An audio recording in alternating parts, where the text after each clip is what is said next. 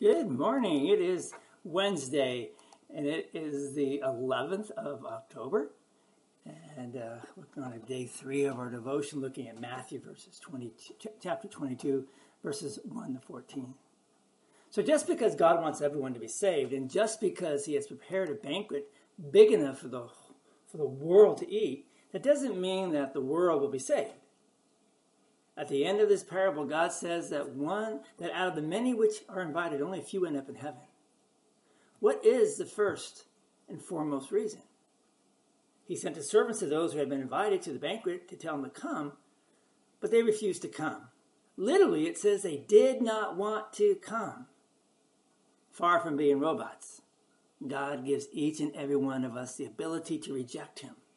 When he offers Christ, people can say, Nope, I don't want that. Reje- this rejection plays out in different ways and through different excuses. The first group paid no attention and went off. One to his field, another to his business. Perhaps they thought, I don't have time to be partying. I have work to do, fields to prepare, business to attend to.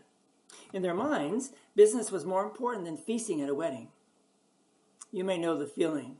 Most of, most of us are probably have probably been invited to a wedding or a social gathering um, that we feel obligated to go to because of our association with the person.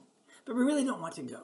So we conveniently f- forget it or throw the invitation in the trash because we feel we've, we've got better things to do, even though the party is offering free food, free drink. Your time is, is most important. The second group responded in a more militant way. The rest seized his servants, mistreated them, and killed them. Now, this seems incredible. Why would you do such a thing to someone who simply wanted you to come and enjoy a wedding feast? It doesn't make sense at first, does it? However, the Greek might help us understand it better. The word for mistreat carries a connotation of arrogance with it. When you remember who was inviting these people, it's the king for his son. These arrogant people didn't like the king and his influence over them. They were too arrogant to have a king, much less to come to a banquet for his son. This seems to be an obvious reflection of the mistreatment that, that many Old Testament prophets had to undergo from the Jews and how they mistreated Isaiah, Jeremiah, Elijah, and many other prophets as well. Since Jesus is speaking these parables primarily to the Pharisees and the chief priests, the application goes to those who, who brought up within the word in our society. It speaks for itself. Work is very important in our society. We accumulate plenty of bills with our taste buds and our lifestyles and our credit cards that need to be paid.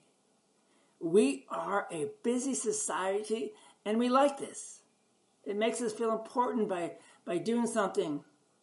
And in the midst of this business, God, God offers a banquet, a free banquet of love and forgiveness. We taste it in the Word of God. We enjoy it in worship. We drink it at the Last Supper. We eat it of it in the Sunday school and Bible study. It tastes good. It's free. It quenches our thirst for love and holiness. Yet these many banquets are often ignored by those who were brought up in the Word because they're just too busy. They have to pay the bills after all.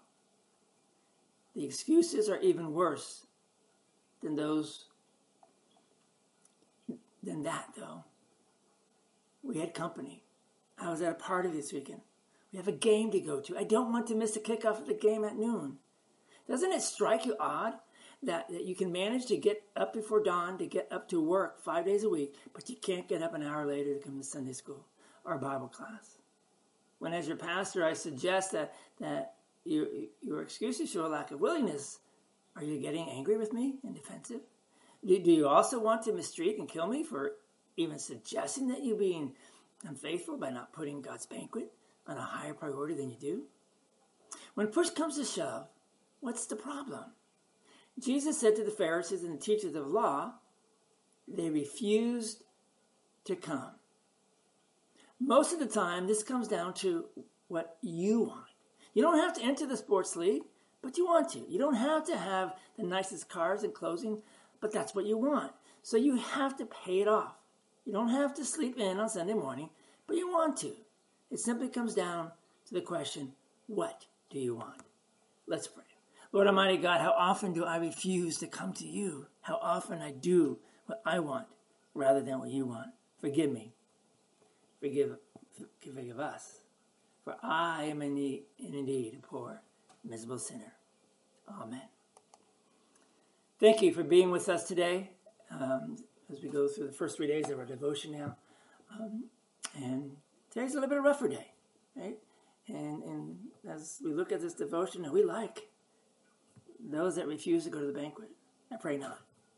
But, but I, for one, can confess there are times, for sure. Ponder all those thoughts. We'll see you all tomorrow and see where this text takes us. God's going to peace or the Lord.